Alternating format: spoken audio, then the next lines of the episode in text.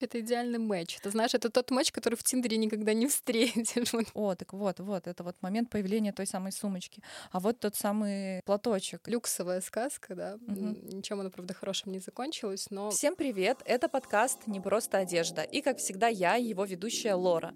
Фэшн-журналист, фэшн-эксперт и все остальное с приставкой фэшн. Я давно хотела записать подкаст про феномен бренда Gucci, а пару недель назад случилось кое-что, после чего я поняла.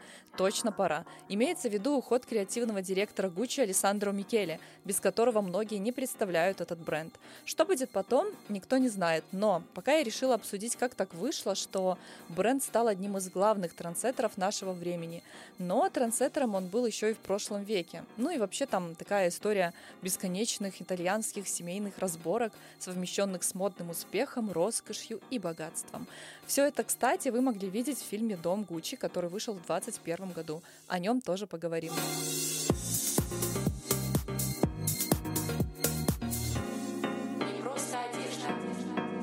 И сегодня у меня в гостях фэшн-блогер, стилист, фэшн-эксперт Руслана, которую легко идентифицировать по нику в Инстаграме. Руслинка, по крайней мере, мне очень легко так запоминать, очень такое емкое, емкий ник. А, представься и скажи пару слов о себе. Да, я Руслана, всем привет. Это мой первый подкаст. Спасибо, что позвала. Как ты сказала, я величаю себя фэшн-эксперт. Наверное, не зря. Я тоже. Я занимаюсь как ты сказала, блогом своим э, и своим небольшим начинанием, маленьким брендом обуви. Как называется бренд обуви? Ши. В чем ты сегодня вообще и почему решила так одеться? Я в Total Black, э, настроение новогоднее, праздничное. На мне боди моего дизайна. Это сэмпловый вариант, я его тестирую, все тестирую на себе, разнашиваю. На мне юбка лайм э, и ботфорты из коллаборации Уштава с Эконикой. Почему такой лук? Я немножко его пишу, чтобы люди поняли. Это такой Total Black с эффектом каких-то 20-х, 30-х, да, что-то такое золотишко на руках, перчатки. Почему такое настроение? Ну, перчатки — это, в принципе, моя мини-фишка, которую я для себя выбрала. У меня очень много перчаток, у меня есть целая коллекция, которую я заказываю, да, мне делают другие люди. У меня есть какие-то crazy варианты и более спокойные варианты. Если э, человека как бренд распределять, да, есть какой-то ДНК, вот это uh-huh. вот как часть моего ДНК определенная. Даже на своих видео я иногда тоже в перчатках выхожу. Люди иногда спрашивают, почему в перчатках, тебе что, холодно? Uh-huh. почему ты такой странный аксессуар? Но вот мне так нравится. Вот почему э, с таким налетом ретро? Ну, потому что я люблю ретро. Мне кажется, это тоже часть какого-то моего ДНК. Вот, поэтому ну, вот такое настроение у меня сегодня. Да, ДНК это очень важно, и сегодня мы еще поговорим об этом. А почему мы об этом поговорим? Потому что тема подкаста — феномен Гуччи. Я, кстати, давно хотела записать об этом подкаст. У нас было что-то похожее с Баленсиагой. Гуччи я просто обожаю, являюсь фанатом этого бренда. Но вот недавно случилось событие, и я подумала, что нам стоит это обсудить, это очень важно. Имеется в виду уход креативного директора Алессандро Микеле.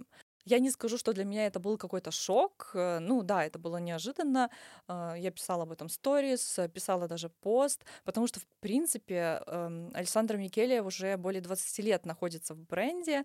Э, около 7 лет он является креативным директором. Я уже, в принципе, не воспринимала бренд Гуччи без Александро и Александро без Гуччи. Поэтому очень интересно, что будет дальше. Кстати, как ты отнеслась к уходу Микеле? У меня также был шок.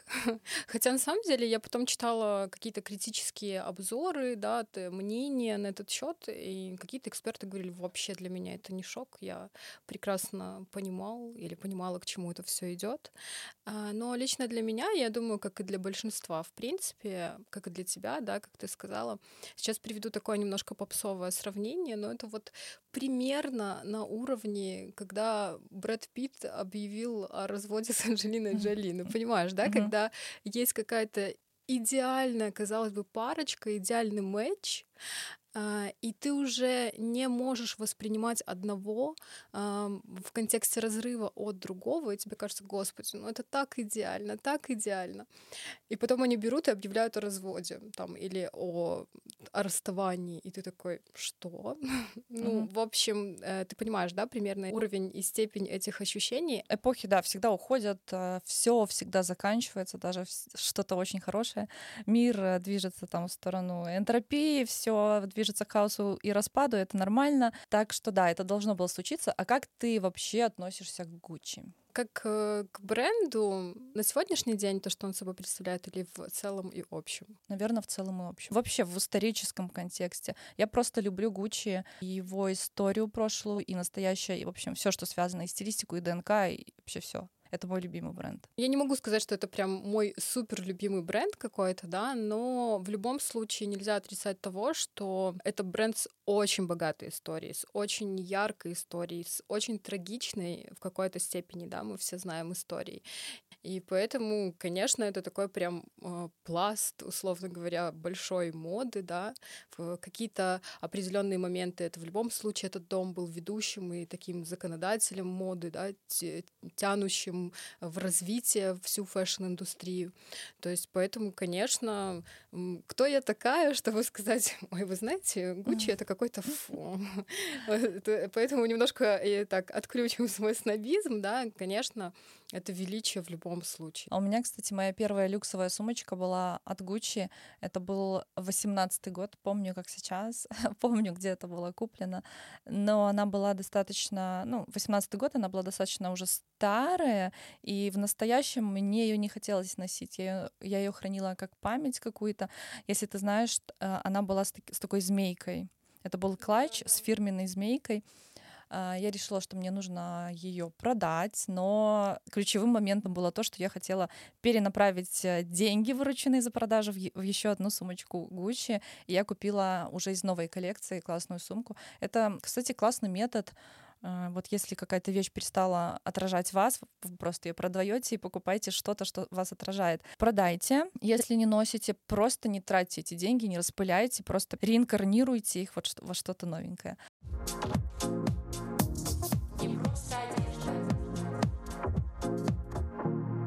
Итак, все началось с Гуччи Гуччи. Да, верно. Это не тавтология ни разу.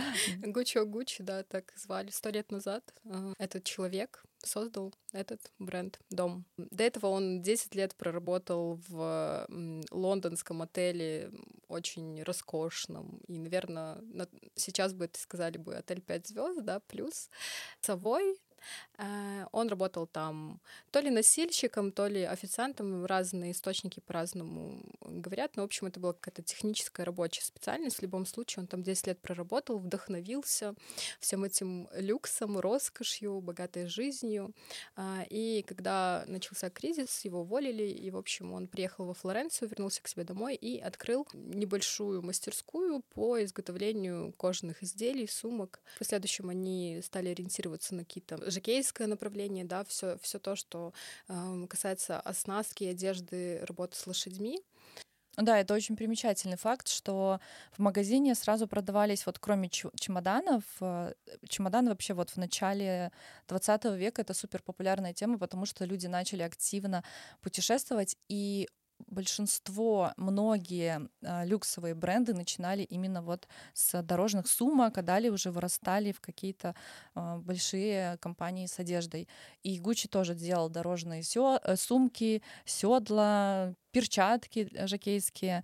И очень долгое время магазин, в принципе, вот так тихо, мирно развивался, не особо э, выделялся. И мне кажется, что прям супер скачок в развитии произошел, когда появился сын Гуччи, Гуччи Альдо Гуччи. Вот я лично вот связываю все самые такие классные моменты развития компании я связываю с Альдо. Это правомерно абсолютно, потому что если э, смотреть в контексте современного времени, это такой заправский классный бренд-менеджер, который нигде этому не обучался, он все делал интуитивно, у него просто врожденные, видимо, способности к маркетингу, к брендингу, потому что ведь действительно и э, первое лого, да, вот эту вот букву G э, придумал тоже Альда, да, и знаковые такие поворотные события, которые касались этого дома, и открытие бутика в Нью-Йорке, и договоренностью с азиатским рынком, да, они там впервые вышли, по-моему, в Японию, если я не ошибаюсь, да, в 70-х годах Mm. Это все, конечно, дело рук э, Альдо, но вообще у Гуччи Гуччи, как в сказке «Народные три сына», только здесь э, ска- люксовая сказка, да, mm-hmm. ничем она, правда, хорошим не закончилась, но э, очень поучительно в любом случае. У него сын, получается, Альдо, Васко Радольфа. и Радольфа, да, mm-hmm. да, да, три сына, но вот основные все такие ключевые судьбоносные события это были между Альдо и Радольфо. Альдо, кстати, еще он, он очень много чего создал, в том числе вот эту красно-зеленую полоску, да, которая да, до сих да. пор используется. А, много разных моделей сумок. А Радольфа создал, по-моему, платок для Грейс Келли с принтом Гуччи Флора. Короче, да, вот сыновья у них получились такие творческие и талантливые, в отличие от дальнейших уже родственников. Что еще можно сказать про вот этот период Альдо? Я, кстати, читала книгу, которая написана а, дочкой Альдо, внебрачной. Дом а, дом Гуччи? Да, по-моему, она так и называется. Да, да. Внебрачная, очень классная, кстати, книга, прям погружает в это все. И там все рассказано вот именно с точки зрения родственника, который находился в процессе, воспринимал Гуччи не как какую-то вау корпорацию, а как семью. И там было много рассказано про то, что Альдо был, как бы так сказать, ну, не бабником, а дамским, угодником. Я не знаю, как это правильно выразить в контексте этого человека. Но, в общем, да, любил женщин, любил красивых женщин и ушел от своей уже не молодой жены к 18-летней, по-моему, даже, да? Ну да, она какая-то совсем такая в юном, нежном возрасте. Да, была. и там да, вся эта книга построена вокруг отношений Альдо с молоденькой мамой автора книги.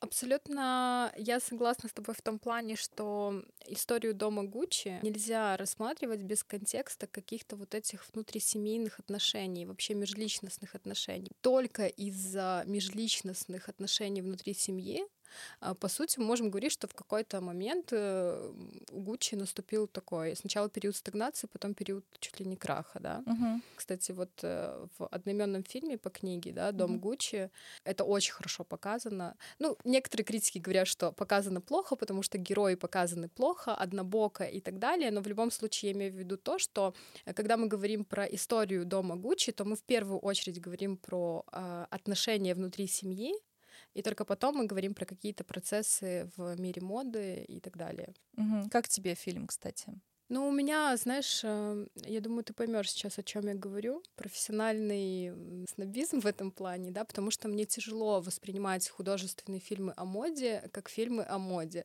Я его и не смотрела как фильм о моде, и так не воспринимаю. Я его смотрю как художественный фильм, э, как фильм, опять же, про отношения между людьми.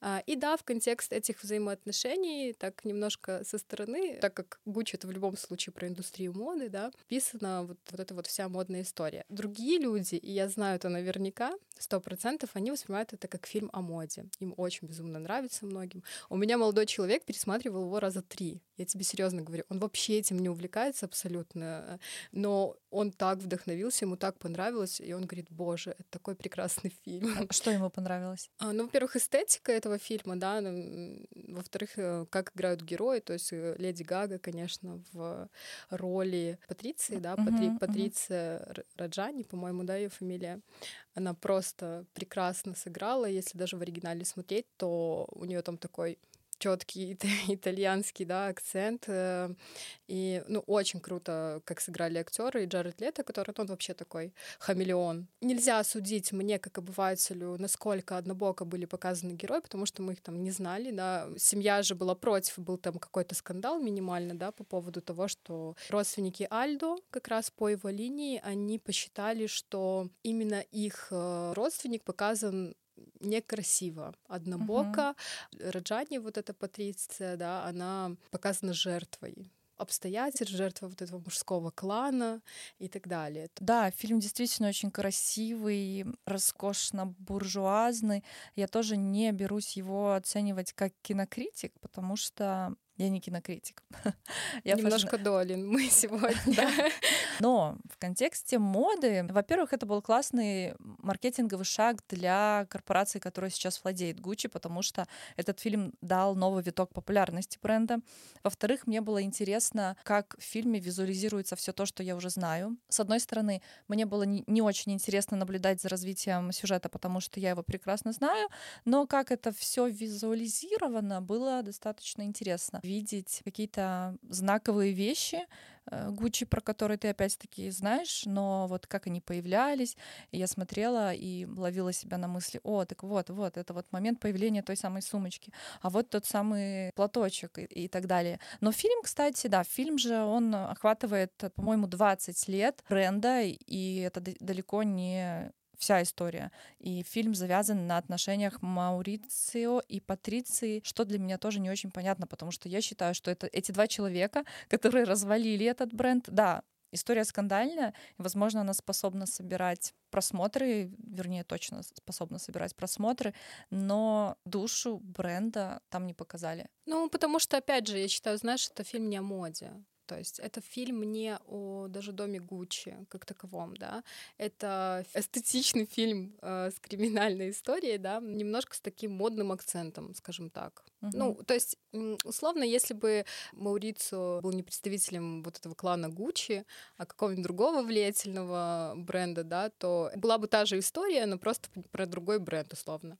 То есть мода здесь так, э, очень со стороны идет, и вообще вся эта индустрия, и вообще дом Гуччи, мне кажется. Но ты абсолютно права про то, что там показаны такие очень исторические знаковые события о том, как э, дом Гуччи стали копировать, как они боролись с этими подделками, да, как Альдо своей страсти вот этой э, распространить бренд, э, усилить э, тавтологию немножко, но усилить силу бренда, да, эм, этот дом, он чуть-чуть потерял контроль и стал просто по всему миру открывать эти бутики, и в последующем это привело к не очень хорошим вещам. У дома потерялась полностью практически эксклюзивность. Их стали копировать, продавать подделки, и им, конечно, тяжело удалось бороться с этим совсем. И потом упадок, опять же, э, показан дома. И главный еще, кстати, там был супер момент, он мне очень прям запал в душу. А, если помнишь, когда Маурицо пришел на показ, я не помню, это был показ Версачи или... Я не помню точно, я не буду утверждать. В общем, он приходит на показ mm-hmm. и встречает э, какого-то парня, который, в общем, там, то ли он стилист какой-то важный, то ли фотограф, то что, в общем, кого-то, кто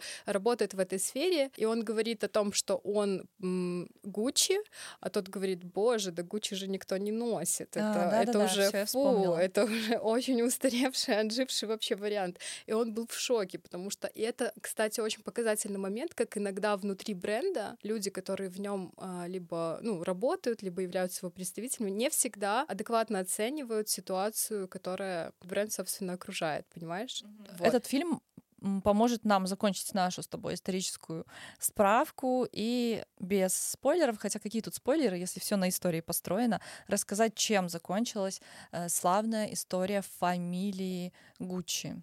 Чем закончилось вообще все? Ну, полным разрывом, во-первых, да, и всех родственных отношений, и вот эта криминальная история, то, что э, Патриция Раджани убила, получается, заказала э, за свои дикой ревности э, Маурицо. Маурицо до этого обманом забрал акции у дядюшки своего вот этого Альдо, да, э, и, получается, весь ключевой пакет э, акций взял под свой контроль. В итоге потом он их продал Инвесткорп, бахрейский китайская, по-моему, да, это компания. Вот сначала он продал 40%, потом он еще э, контрольный пакет акций продал. Ну, единственное, вот, кстати, плюс в том, что в конце показали, как э, в дом пришел такой никому неизвестный, про него еще никто не знал, но вот начинающий, подающий надежды дизайнер Том Форд, с которого, собственно, началась новая веха, новая эра развития этого бренда. Да, закончилось все очень э, неприятно. Короче, все рассорились здесь Альдо отсидел год э, за донос от своего сына. Один племянник подставил другого и так далее. То есть э, в принципе, вся история семьи Гуччи закончилась очень трагично и некрасиво. Все друг друга пересажали, передоносили, э, переразвелись, перененавидели. И в итоге из-за того, что семья потеряла вот эту вот первоначальную семейственность и любовь, да, компания перешла сначала в руки Инвесткорп, а спустя время компанию купил корпорация Кёринг. Да, и ты уже упомянула про Тома Форда. Вот как ты говоришь, было время, когда все уже не, не любили Гуччи и считали кринжом. У огромной вот этой вот истории, которая началась с 21-го и вот до сих пор продолжается, есть вот такие скачки, когда э, Гуччи был на коне и когда Гуччи был там на дне. Вот когда у руля стоял Альдо, вот это был расцвет. Потом все скатилось в никуда из-за семейных ссор. Потом расцвет Гуччи случился во время Тома Форда. Потом опять какое-то бесславное время, и потом э, Микеле. Так, стоп. С этого момента и до конца мы с Русланой будем произносить фамилию этого гениального дизайнера с неправильным ударением. Честно, я не могу сказать, почему так получилось. Это просто что-то необъяснимое. Руслана, как ты думаешь, почему? Не знаю, может быть, сейчас ретроградный Меркурий идет. В общем, в любом случае, я надеюсь, что мы такой ошибкой не слишком задели чувства фэшн-верующих. И надеюсь, Александру Микеле тоже на нас не обидится. Кстати, да, правильно, Александро Микеле. Повторим еще раз. Микеле, Микеле, Микеле. Во имя Отца, Сына и Дома Гуччи так вот э, такими волнообразными движениями это все шло. Что можно сказать про Тома Форда? Он пришел в бренд в 1994 году, когда Гуччи потерял популярность, славу, свой ДНК и вообще все, что нарабатывалось годами. И вот что-то случилось, и Том Форд возродил все заново. Том Форд на самом деле принес э, свою эстетику да, он ее принес, он ее и унес в свой бренд потом. Это была эстетика Тома Форда больше, чем Гуччи. А, когда смотришь на работы Тома Форда, это э, сразу можно сказать, секс продает. Вот, mm-hmm. вот он с таким лозунгом пришел, а, и это очень-очень хорошо вписалось в повестку того времени. И действительно, секс эм, продавал, притом продавал очень успешно. Ну, нельзя, конечно, тут умалять э, талант э, Тома Форда и вообще, как они с Ройтфилд в связке работали. Да, Ройтфилд — это стилист, которая э, стилизовала его съемки и кампейны, вот эти безумные, которые ты сидишь, пересматриваешь и до сих пор просто думаешь, боже, как это эстетично и прекрасно, да, да, показал культ э, и женского, и мужского тела. И, конечно, э, это была такая взрыв, разрыв, разрыв полный шаблонов. Эм, и это было абсолютно то, что не похоже ни на что другое, потому что в 90-е тогда буйствовал такой, знаешь, интеллектуальный минимализм. И тут на вот этот интеллектуальный минимализм пришло что-то абсолютно разрывающие все шаблоны. Но это были 90-е, и в 90-е как раз-таки это же начало популярности обнаженки, когда появился, да. когда не появился, а когда стал очень популярным и Кельвин Кляйн, тот же с этой обнаженкой, рекламными кампаниями. То есть том Форд попал в контекст а, своего времени, продолжил этот контекст, поэтому, собственно, и ну, вот так угадал. Э, кстати, меня мой продюсер спрашивал, почему Гуччи часто ассоциируется с чем-то колхозным. Я сначала не поняла, что он имеет в виду. Потом, э, потом он объяснил, что потому что многие покупают, э, видимо, подделки какие-то, а на подделках всегда очень ярко, четко выделены вот эти логотипы, вот эти узнаваемые какие-то фишки.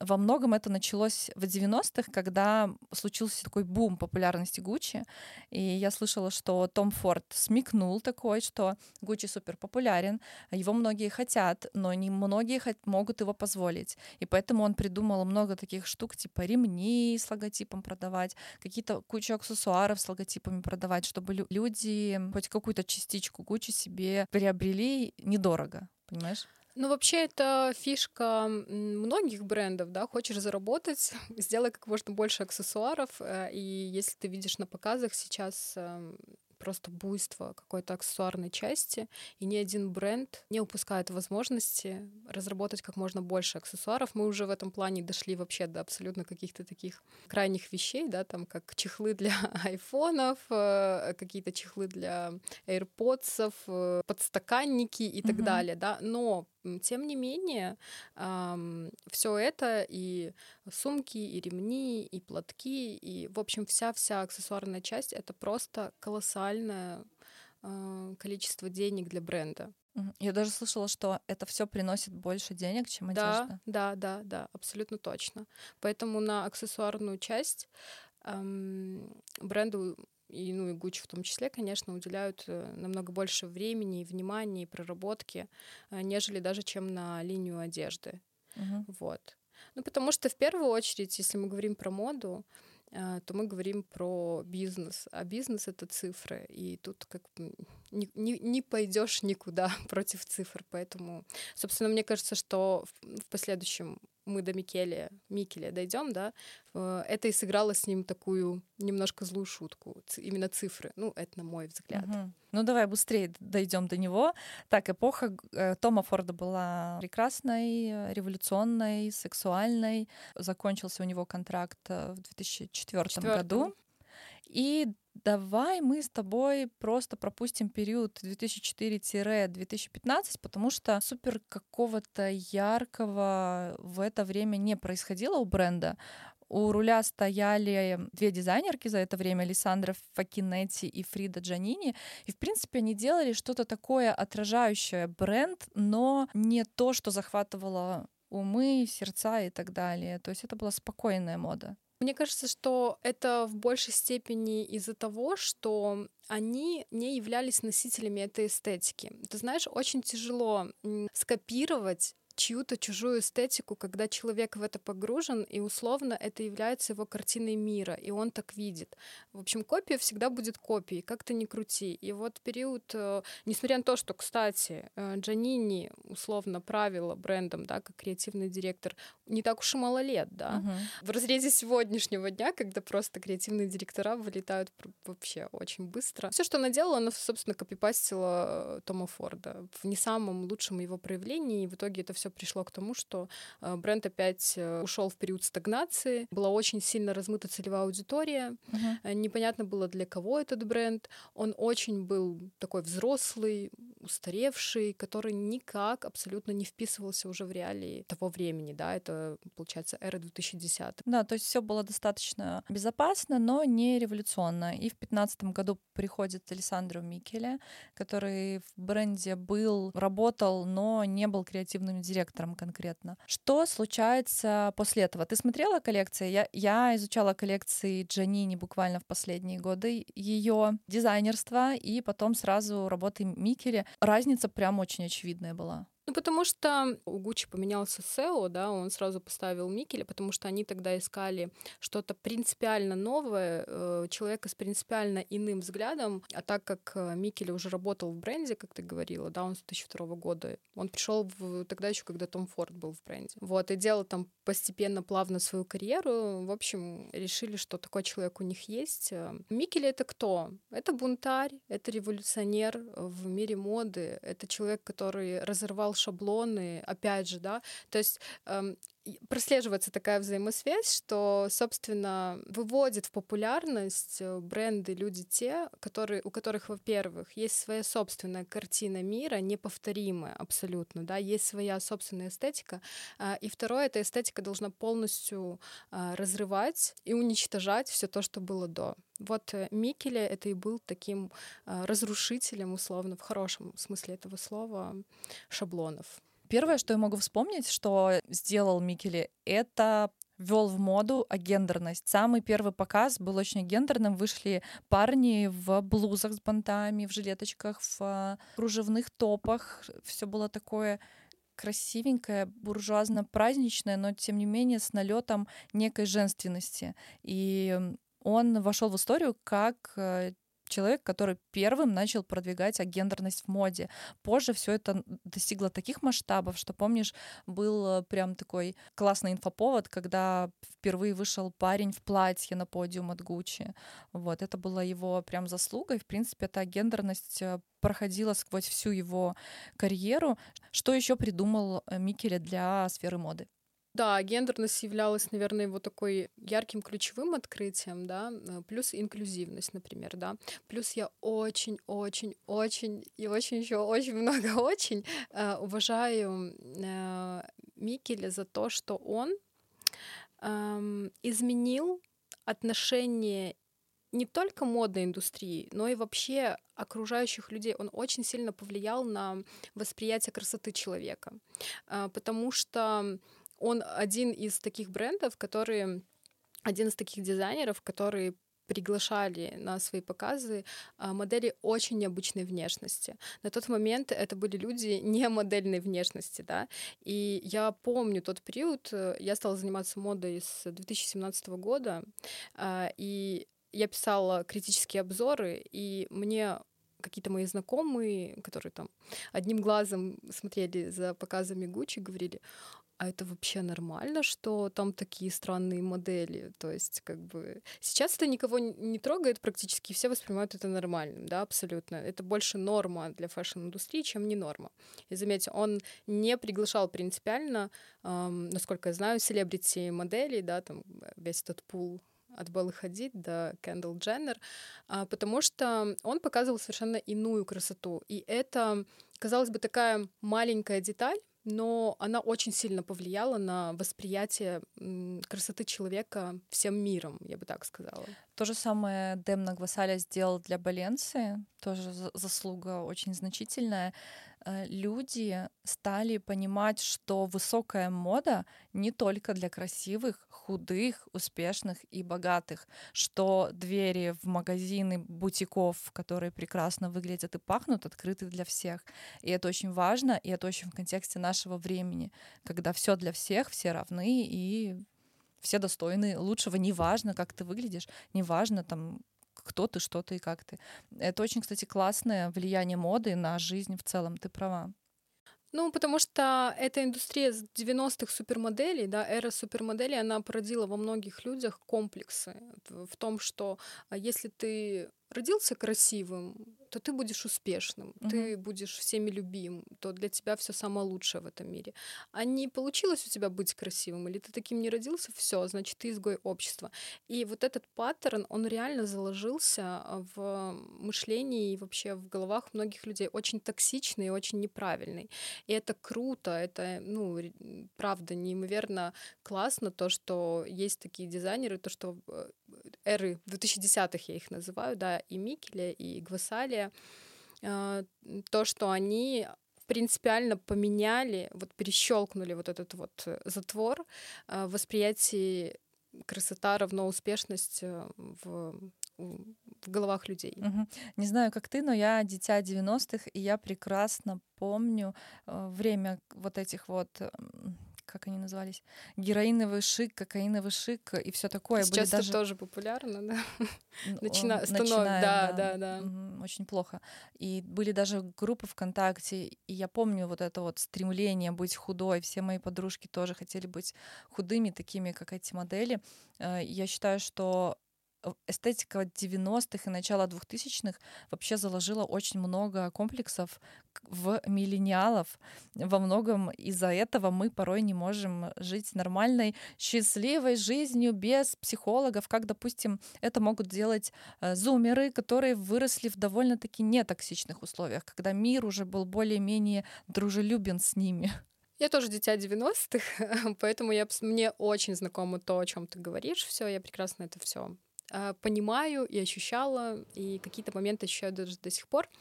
А, и ты права в том, что мы, миллениалы, отличаемся от зумеров. Просто вот прям принципиально. Я раньше не понимала этой разницы, думала, мы очень похожи, но когда столкнулась, я поняла, что нет.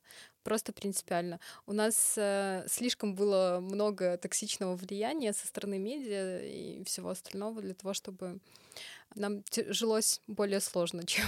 Самое главное наше отличие — это самооценка. У них прекрасная самооценка. Не было, да, таких событий, которые бы эту самооценку понижали. И во многом благодаря высокой самооценке они добиваются высоких результатов, потому что считают, что достойны лучшего. С самого своего детства они знают, что достойны лучшего, и я думаю, именно поэтому есть огромное даже такое поколение тиктокеров, которые являются миллионерами в свои годы, хотя тем же миллениалам нужно было очень много вкалывать, чтобы э, спасибо, если к 40 уже более-менее обрести какие-то деньги. У нас, в принципе, знаешь, вот эта история заложена в нас родителями и обществом. Без труда не вытащишь и рыбку из пруда. Боже, этих установок да, так да, много. Да. Копеечка рубль бережет. Да, да, да, да. Тише едешь, дальше будешь. Просто будь спокойным, молчи, не высовывайся, да. не проявляйся.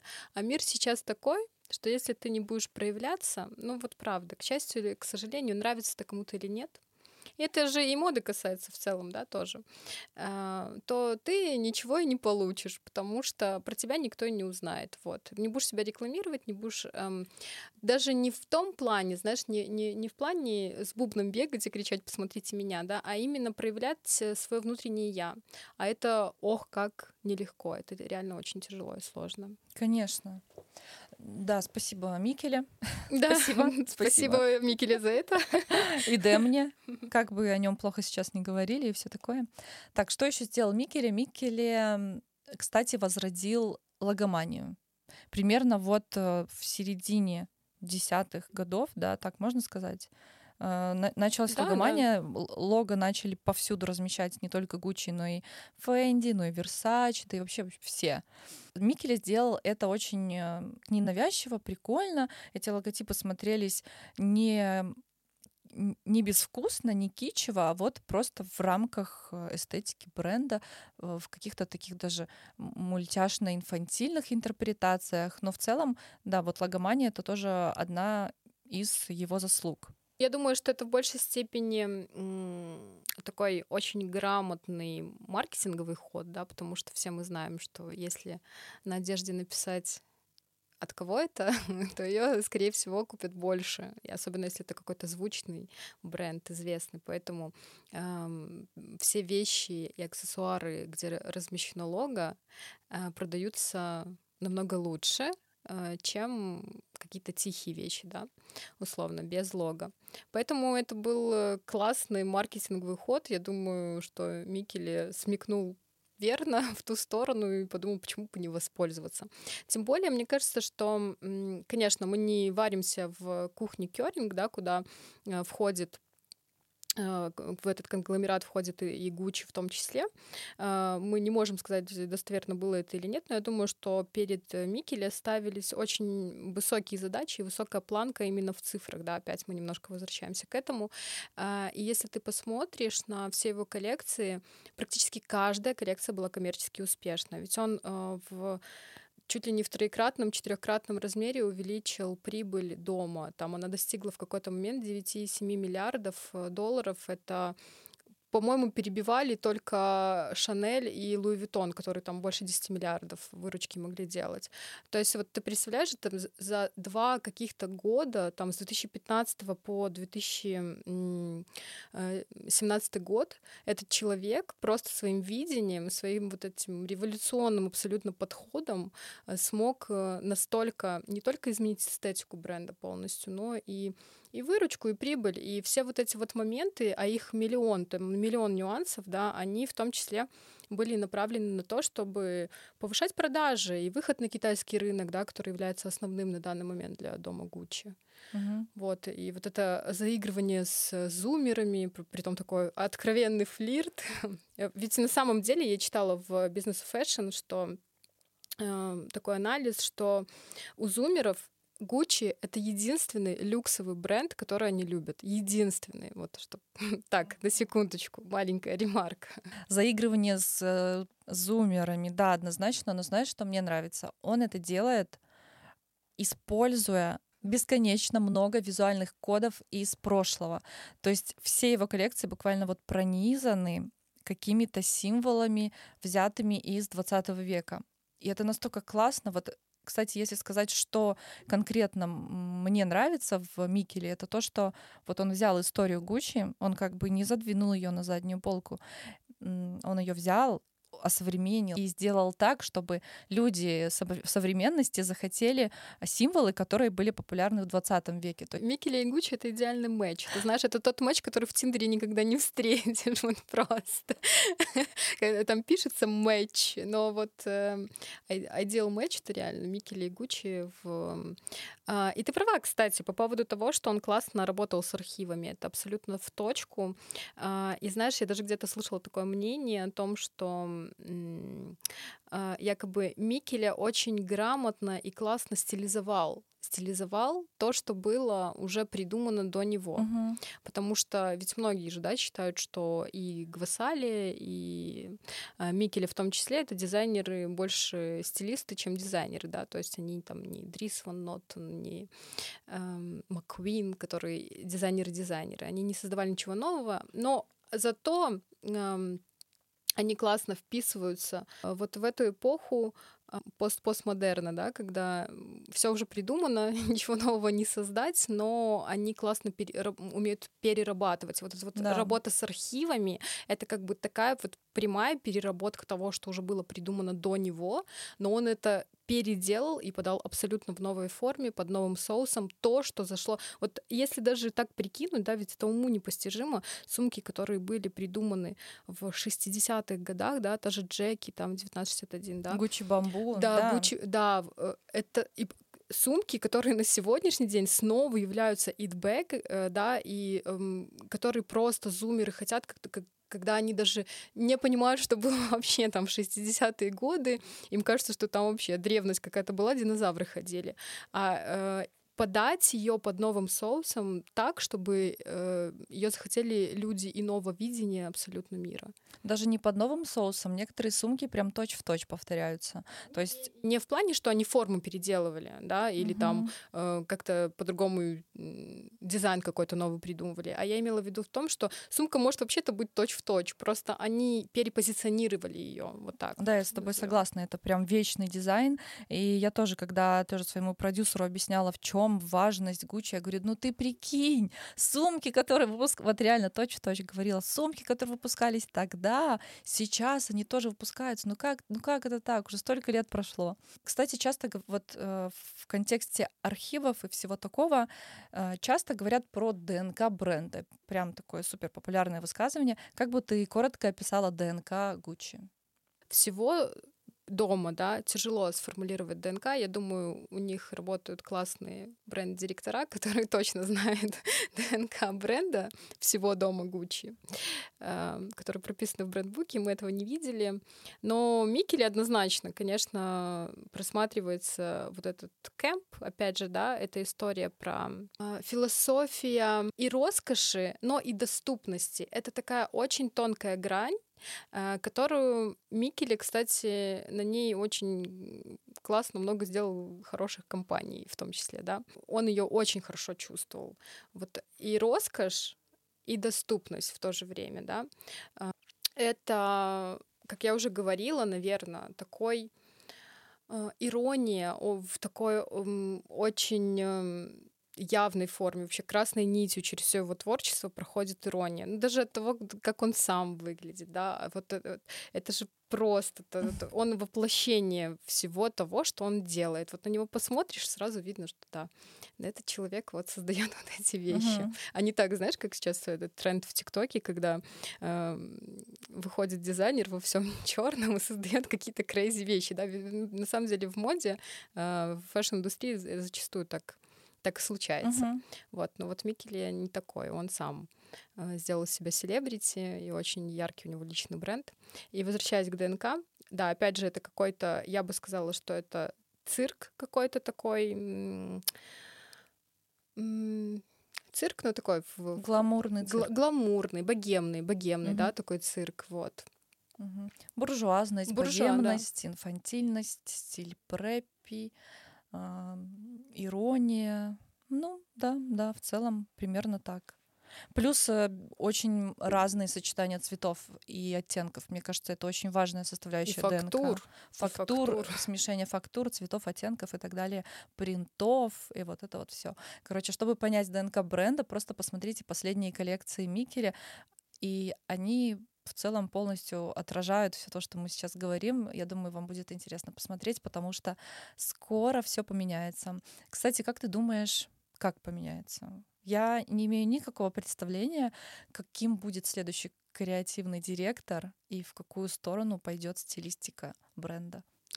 Ну, мы сейчас можем, конечно, построить какие-то конспирологические теории, да, поставить э, э, вазу с водой, поводить по ней. И, ну, конечно, это все такое немножко про вангую.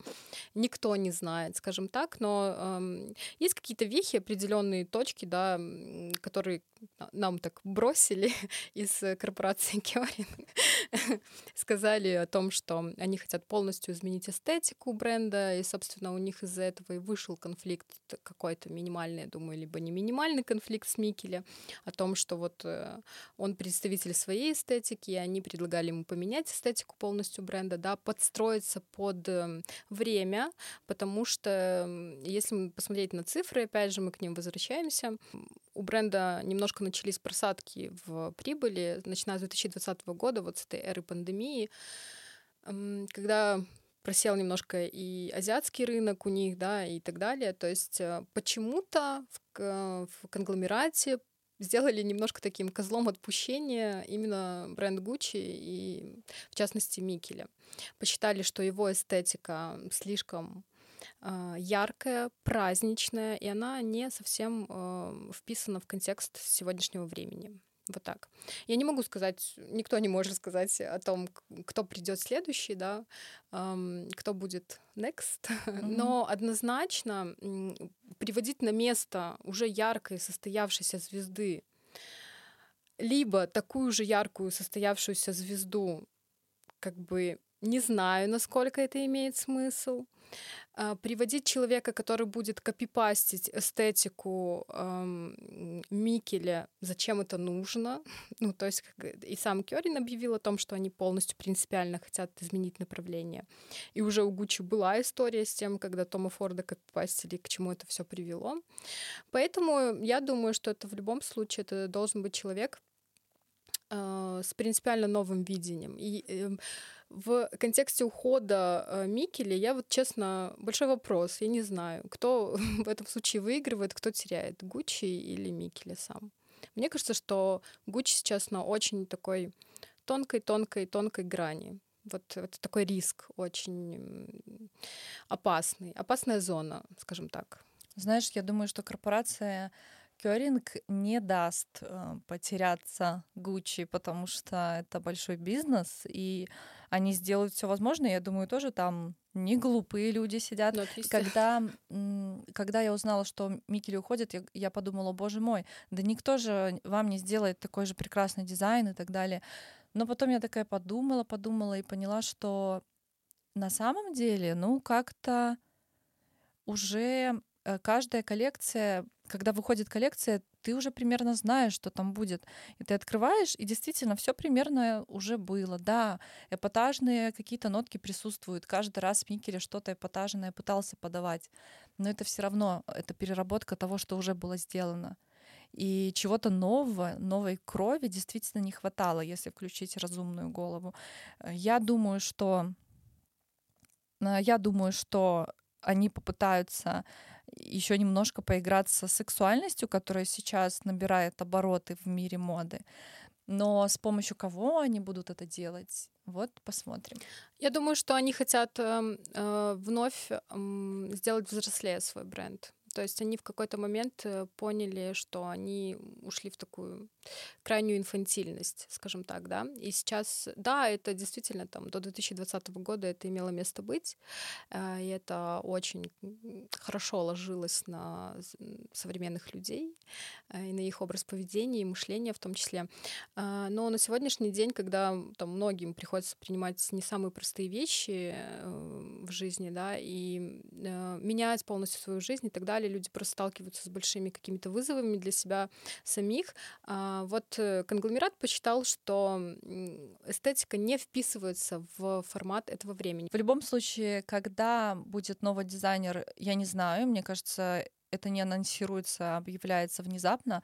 А, в целом весь следующий год все еще будет э, делать Микеле. Коллекции будут от Микеле. По-моему, последний его сезон, это будет осень-зима 23 24, и вот уже весна-лето 24, только тогда появится новый дизайнер. По-моему, так. А ты представляешь, какие будут продажи его последней коллекции? Mm-hmm. Мне кажется, просто за секунды там разлетятся по разным частям света, абсолютно точно. Как у Тома Форда. Он когда делал свой последний показ, его коллекции раскупили за минуты. Буквально всю коллекцию раскупили за минуты. Поэтому, ну, и, кстати, я читала по поводу того, что э, вот эти, опять же, конспирологические теории э, Ванга сказала, да, эм, по поводу того, кто может заменить, там ну, совершенно какие-то такие, конечно, немножко э, странные э, кандидатуры. Там говорили про то, что это Жак Мюз, может быть, Слышала, да? да, да, да, и про то, что это может быть Том Форд, опять угу. он вернется в бренд, потому что вот он же сейчас продал свой дом, да, Эстелаудер. Лаудер, а я думаю, блин, чувак заработал миллиард долларов. Зачем ему возвращаться снова? Ну, я могу быть не права, конечно, так. С, э, мысли вслух называется, да? Зачем ему снова в эту мясорубку возвращаться? Он уже лучше, что он мог сделать, он уже сделал, и он просто может э, кайфовать от жизни. Еще, да, еще одну кандидатуру э, обозначили молодого дизайнера, дизайнерку э, Грейс Уэльс Боннер. Кто это? Эм, это такая подающая надежды дизайнер из Лондона с африканско-ямальскими корнями. Ее называют э, пропагандистской культурной роскоши и дизайнера роскошных белых костюмов. Я посмотрела ее коллекции.